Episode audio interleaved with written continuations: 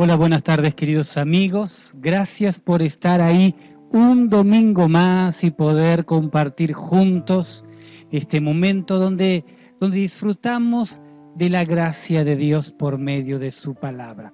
Feliz domingo de Pentecostés. Hoy domingo 23 de mayo celebramos el día del Pentecostés, una fecha importante para la iglesia. De hecho, tres fechas son importantes para la iglesia durante el año. Primero es la Navidad, segundo es la Semana Santa, donde recordamos la muerte y la resurrección de Cristo. Y luego, 50 días después de la muerte de Cristo, celebramos el día del Pentecostés. ¿Y qué hecho importante recordamos y celebramos en el día de Pentecostés? Bueno, primero recordamos el derramamiento del Espíritu Santo. El Espíritu Santo es la tercera persona de la Santísima Trinidad. Creemos en un Dios trino, Dios Padre, Dios Hijo Jesucristo y el Dios Espíritu Santo. Y en el día del Pentecostés hubo un derramamiento por gracia del bendito Espíritu Santo. Y ahí nació la iglesia de Jesucristo, donde hoy en día está esparcida por todo el mundo predicando un evangelio de salvación para todos aquellos que creen. Una vez más le decimos entonces, feliz domingo de Pentecostés. En la iglesia, aquí en Diego Lamas 410, en los cuatro cultos que tuvimos durante el día, celebramos el día de Pentecostés. Pero usted que nos observa ahora, 20 horas, por las redes sociales, por el canal 5 o por Artigas Noticias, queremos compartir la cuarta y última llave para una vida bendecida. Y hemos titulado el mensaje de hoy, Cómo vencer el miedo. Es la última llave para una vida bendecida. Cómo vencer el miedo. Es lo que vamos a compartir ahora en el nombre de Jesús. Pero antes de hablar del miedo, quiero, quiero decir unas palabras de, de preocupación. Hemos visto en el informativo estos días cómo han aumentado los casos de COVID en Uruguay y en la ciudad de Artigas. Y al aumentar los casos de positivo, también aumentan los casos de fallecidos, lamentablemente. Y aumentan también la cifra de personas que ingresan al CTI. Qué importante es tener entonces en este momento, yo sé que estamos todos sumamente cansados, pero qué importante es tener una conciencia personal, también familiar y grupal, para que podamos resistir un poquito más y salir de esta pandemia. Pero saben que el problema que sufren los uruguayos hoy en día eh, es algo más que el COVID. Y vuelvo a reiterar, es importante cuidarnos para que la cantidad de positivos disminuya. Pero la gran mayoría de los uruguayos, la gran mayoría de los artiguenses, están sufriendo con un problema mayor. Y ese problema es el miedo. El miedo a enfermarse, a morir, a contagiarse, a que haya problemas en el hogar, en la economía, en el matrimonio, en el trabajo, puntos suspensivos genera estrés más de lo normal, genera ansiedad, genera depresión, el temor, el miedo son males de este momento. Lamentablemente hemos visto cómo el suicidio ha aumentado en nuestro país por culpa del miedo, por el aumento de la depresión y la ansiedad. Hoy en día se depende de medicamentos que alteren el estado de ánimo más que ninguna otra generación de la historia de los uruguayos. Para que tengamos en cuenta, los niños y adolescentes promedios tienen un nivel de ansiedad al que tenía un paciente psiquiátrico en la década de 1950. Así está el mundo en este momento, hermanos, amigos, príncipes y princesas del reino de los cielos. ¿Qué nos está pasando? ¿Por qué tanto miedo? ¿Por qué tanto temor? ¿Por qué tanta ansiedad? ¿Por qué tanto estrés? Tranquilos. Usted que me escucha en la tarde, noche de hoy, tranquilo, tranquila. ¿Hay una forma de superar este estrés, este miedo, esta ansiedad? Claro que sí. Jesucristo le dio herramientas a sus discípulos en los momentos más difíciles que ellos estaban viviendo. Le dio herramientas para que puedan superar el miedo. Y estas herramientas que están escritas en las páginas de la Biblia son las mismas que usted puede adquirir en la noche de hoy para poder vivir una vida bendecida. Es la llave para una vida bendecida. ¿Y cuáles son estas herramientas? Es la que vamos a compartir ahora. Y quiero que usted abra sus Biblias, su celular, su tablet, todo lo que contenga la palabra de Dios, o si no, lee el texto aquí abajo, en Mateo capítulo 8, versículos 23 y 24. El Evangelio según San Mateo, capítulo 8, versículo 23 y 24. La Biblia dice así, y entrando él en la barca, sus discípulos le siguieron, y he aquí que se levantó en el mar una tempestad tan grande que las olas cubrían la barca. Pero él, Jesús, dormía. Todo inicia con algo importante, hasta podríamos decir interesante. Inicia con el Señor Jesucristo subiendo a una barca. Y esto ya es un punto importante, que Jesús suba a una barca con sus discípulos. Porque si, el Señor Jesús, si Dios está en esa barca, entonces sabemos de que todo será más fácil, de que todo será mejor.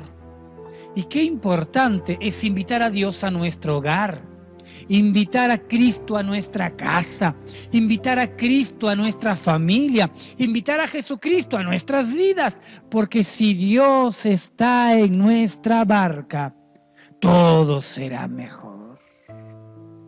El relato bíblico nos describe que de forma repentina apareció una tormenta.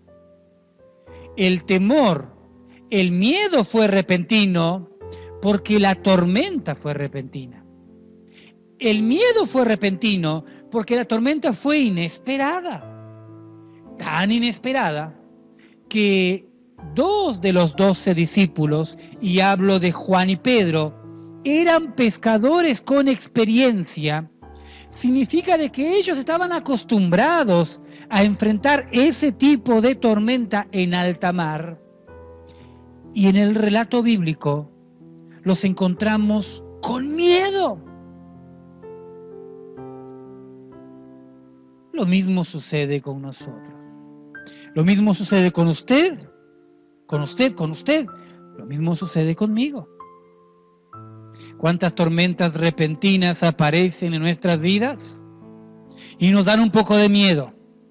Aunque estamos acostumbrados a las tormentas, a la tormenta en la salud, a la tormenta en la economía, a la tormenta en el hogar, a la tormenta en varios ámbitos de nuestras vidas.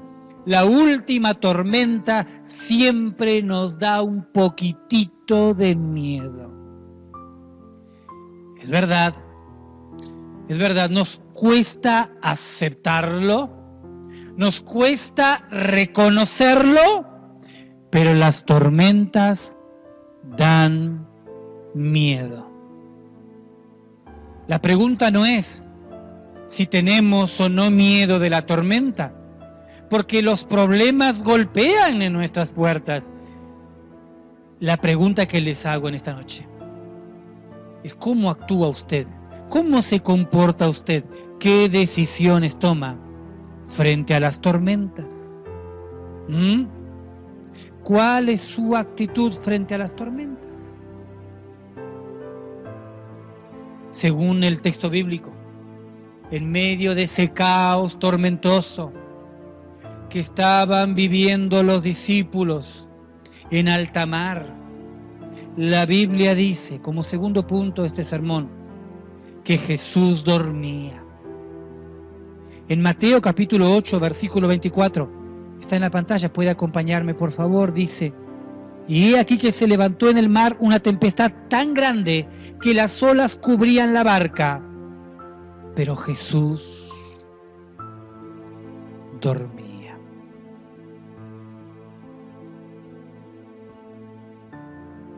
¿Puede alguien dormir en una tormenta así?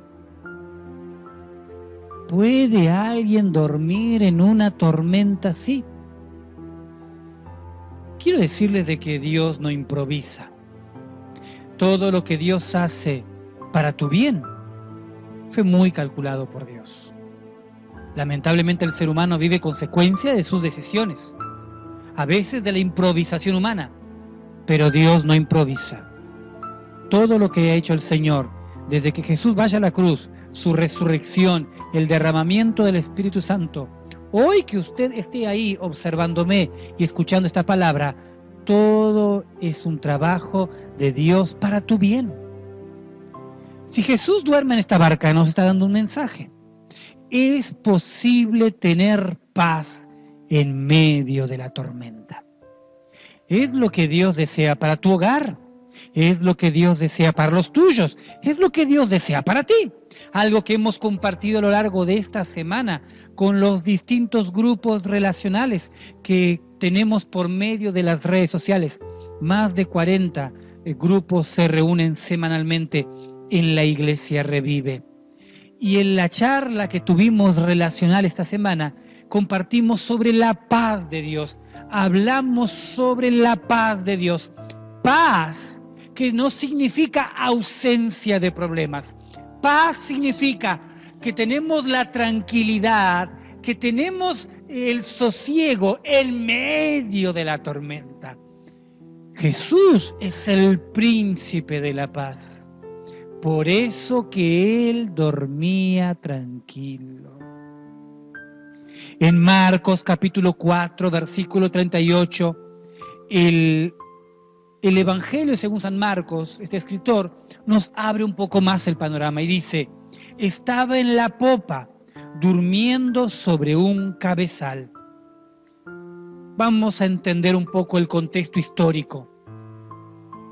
Los pescadores del siglo I usaban redes barredoras para pescar. Tenían por costumbre colgarlas a un costado del bote pero cuando ellos juntaban las redes luego de la pesca, las guardaban en un compartimiento que era construida en la popa para un propósito. En ese compartimiento incómodo, luego de un día extenso de trabajo, donde Jesús iba ciudad por ciudad, pueblo por pueblo, por todo el pueblo de Israel, por todo Israel, predicando el mensaje de salvación, sanando, ayudando, restaurando, transformando. Luego de un día de trabajo, Jesús cansado durmió. Les vuelvo a reiterar, esto no fue un accidente. Claro, esta siesta de Jesús en medio de una tormenta le preocupó a sus discípulos, a los mismos que estaban codo a codo y hombro a hombro con él que sintieron su cariño, su atención, que aprendieron de, su conocimiento, de su, de su gracia. Aún así, estos discípulos se preguntaban si Jesús estaba haciendo lo correcto, si él iba a actuar con poder. Tenían dudas sobre las características divinas de Cristo. Ah, amigos, escuchen por favor. El miedo, el miedo corroe la confianza. El miedo corroe la confianza que tenemos hacia nuestro doctor de cabecera. El miedo corroe la confianza que tenemos hacia nuestros familiares, hacia nuestros amigos, hacia nuestros allegados. Y lamentablemente el temor y el miedo corroe nuestra confianza hacia un Dios bondadoso. ¿Dónde estás, Dios? ¿Por qué no me ayudas en medio de mi necesidad? Cuando pasamos por un momento de aflicción, tenemos como una especie de amnesia emocional y espiritual y nos olvidamos, nos olvidamos de todo lo que Dios ha hecho de bueno para con nosotros, de todo lo que Dios nos ha ayudado. Dejamos de ver los pasos, las sendas marcadas de la gracia de Cristo en cada área de nuestras vidas. Claro, es más fácil negarlo, es más fácil reprocharlo que seguir manteniendo nuestra vida en fe, en esperanza. Jesús sube a la barca con sus discípulos, duerme, pero no queda ahí. En medio de la tormenta y de las dudas de sus discípulos, Jesús se despierta. Tercer y último punto de este sermón. Se pone en pie, reprende la tormenta y la tormenta para y luego mira a sus discípulos y les dice, no tengan miedo, no pierdan la fe. Wow. No teman, dice Jesús. No teman, no pierdan la fe. Amigos, escuchen por favor. Escuchen por favor. 120, 125 veces aparece la palabra no temas o no tengan miedo solo en los cuatro evangelios, Mateo, Marcos, Lucas y Juan. La palabra no teman o no tengan miedo aparece más que el amor y cualquier otra palabra semejante. Si Dios repite una y otra vez la importancia del no tener miedo o de no temer el mal, significa de que Dios considera nuestros miedos con mucha seriedad. Jesús no quiere que vivas en un mundo de temor, en un mundo de miedo, en un mundo de angustia. Él desea que vivas libre, libre. Por eso que la Biblia una y otra vez dice que somos libres en Cristo Jesús. Lo que Cristo desea es que tengas paz, como dice Juan capítulo 14, versículo 27. La paz os dejo, mi paz os doy. Ya no doy como el mundo las da. No se turbe vuestro corazón, ni tengan miedo. El temor siempre va a golpear nuestras puertas, una y otra vez insistiendo a que nos rindamos a Él. Pero el abrir la puerta depende de usted. No abra la puerta al miedo. No, no, no, no. Mantenga su esperanza. Mantenga su fe. Mantenga la paz que Dios te quiere dar. Aunque enfrente muchas tormentas en la noche de hoy, Pon tu esperanza en Cristo, porque es el único que puede reprender esa tormenta y ayudarte en este momento de aflicción. Si usted no conoce a Cristo todavía, quiero que usted, quiero invitarte a que repitas esta oración conmigo. Sí, sí, usted, usted que me observa en este mismo momento. Cierra tus ojos, por favor. Te pido que lo hagas para no distraerte. Y quiero que repitas esta oración conmigo. Señor Jesús, entra en mi corazón. Perdóname por mis pecados, que son las malas decisiones que he tomado muchas veces. Cambia mi vida y escribe mi nombre en el libro de la vida. Amén. Si has tomado esta decisión, te felicito es la mejor decisión de tu vida. Puedes comunicarte con nosotros, queremos regalarte una Biblia, queremos bendecir tu vida y queremos invitarte a una de nuestras cuatro reuniones. Tenemos un protocolo muy riguroso. Necesitamos que te comuniques con nosotros, que nos llames o que envíes un mensaje de texto. Así te agendamos a una de las cuatro reuniones del domingo para que puedas venir a recibir de Dios en este mismo lugar. Ahora quiero orar por tu casa. Tómese de las manos si usted tiene a otro en ese dormitorio, en ese living, en esa cocina. con tu celular, computadora, tablet, no importa. No sé si me estás escuchando hoy domingo, lunes, martes. Lo importante es que estás escuchando este mensaje. Tómense de las manos, por favor, sí. Inclinen sus cabezas. Permítame orar por ti, por favor. Padre, te pido ahora por cada persona que me está acompañando en esta oración. Tócalos, Espíritu Santo. Hoy en domingo de Pentecostés, te ruego un derramamiento del Espíritu Santo. Toca, Espíritu Santo.